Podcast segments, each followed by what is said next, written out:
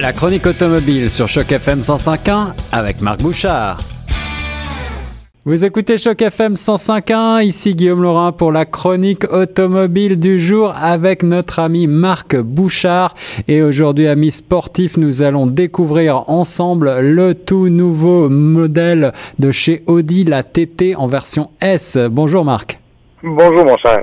Alors, je suis particulièrement excité à l'idée de découvrir un nouvel Audi TT. C'est une voiture que je trouve euh, magnifique et très euh, et très euh, et très excitante finalement. Je sais que par le passé, les modèles sportifs étaient considérés comme un petit peu trop sages, peut-être. Alors, qu'en est-il de cette nouvelle TTS pour être honnête, je partageais un peu ton excitation quand j'ai su que j'aurais l'occasion de conduire la TTS. Bon, il faut savoir qu'elle est nouvelle euh, depuis l'année dernière. C'est-à-dire que le passage à l'année modèle 2018 n'a pas amené de grandes nouveautés, là, euh, tout au plus des nouvelles couleurs de cuir à l'intérieur et quelques détails de finition.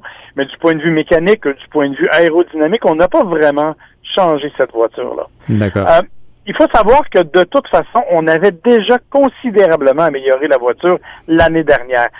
Si tu te rappelles, les anciennes générations de TT étaient particulièrement arrondies, oui. n'avaient pas beaucoup d'angles. C'est vrai, euh, c'est vrai.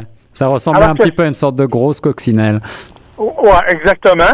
Euh, C'était l'œuvre de, de, de, Peter Schreier, le designer, qui est maintenant le designer chez Kia, en passant, et Qui, en, est aussi le président. Mais en tout cas, bref, ceci étant dit, on, on se retrouve maintenant avec une voiture qui, qui est plus affirmée. On a vraiment installer des arêtes un peu plus pointues à certains endroits. Vraiment, la ceinture de caisse est nettement mieux définie.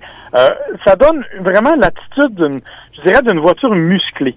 Une voiture qui est beaucoup plus athlétique quand on la regarde. Et parce qu'on a aussi élargi les arches de roue, on a vraiment l'impression, quand on la regarde rouler, et même quand on la regarde de loin, qu'elle est véritablement assise sur la route.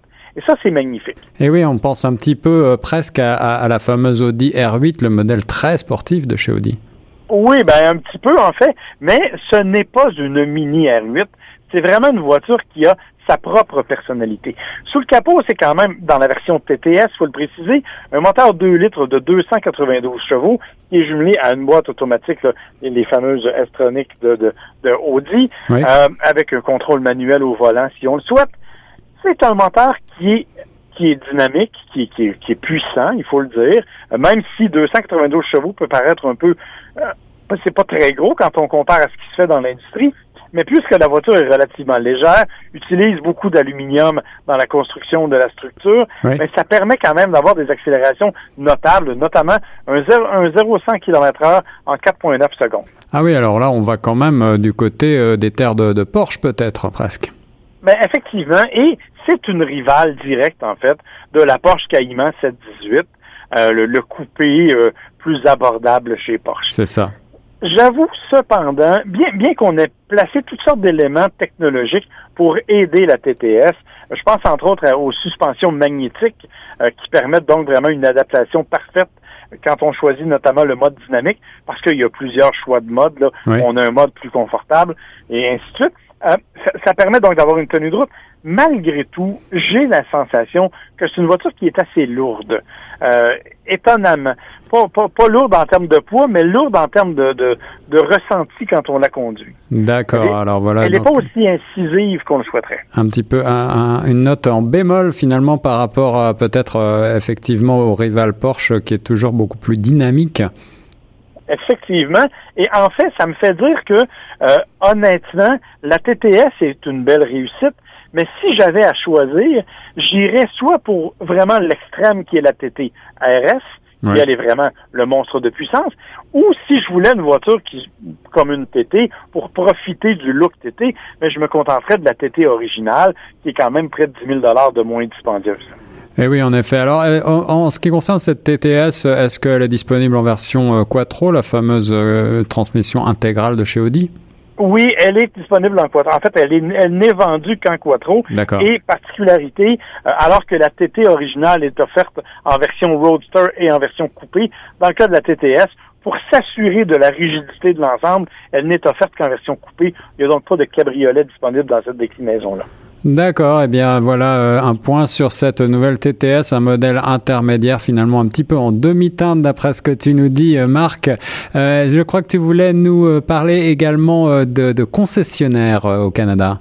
Oui, ben en fait, c'est une étude qui m'a beaucoup étonné parce que on le sait, les gens ont malheureusement tendance à ne pas faire une grande confiance aux concessionnaires automobiles. En fait, quand on regardait le classement des dix pires professions, euh, les concessionnaires automobiles avaient tendance à se retrouver plutôt bas dans ce classement-là. C'est vrai.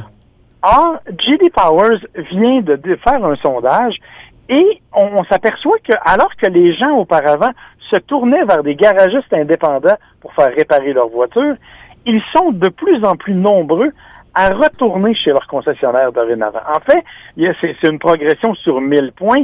Euh, il y avait auparavant presque 200 points d'écart entre les concessionnaires et les garagistes indépendants. C'est maintenant réduit à 65 points seulement.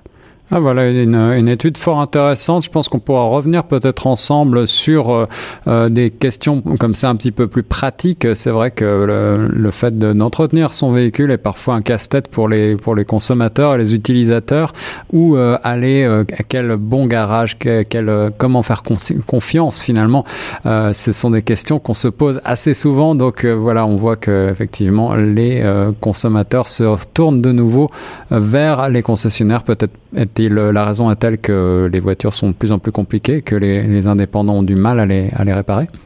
Effectivement, ça fait partie des raisons qui sont mentionnées par les consommateurs, et que comme il y a beaucoup maintenant d'électronique et de systèmes spécifiques à chacune des compagnies, on parlait plutôt du système Quattro d'Audi qui est unique dans sa façon de fonctionner. Alors évidemment, ça prend quelqu'un d'un peu spécialisé, et c'est ce que les consommateurs ont commencé à, à réaliser, et ils reviennent vers le concessionnaire c'est évidemment une bonne nouvelle parce que les concessionnaires, même s'ils ont beaucoup de ventes, actuellement les voitures étant plus fiables que jamais, ils ont de moins en moins de clients à l'atelier. Alors ils veulent pas les perdre au profit des indépendants, évidemment. En effet, mais la planète automobile continue d'être extrêmement dynamique. Merci beaucoup Marc Bouchard pour cette nouvelle chronique auto sur les ondes de Choc FM 105.1. On se retrouve très vite. Avec plaisir. Bye bye. Bonne semaine.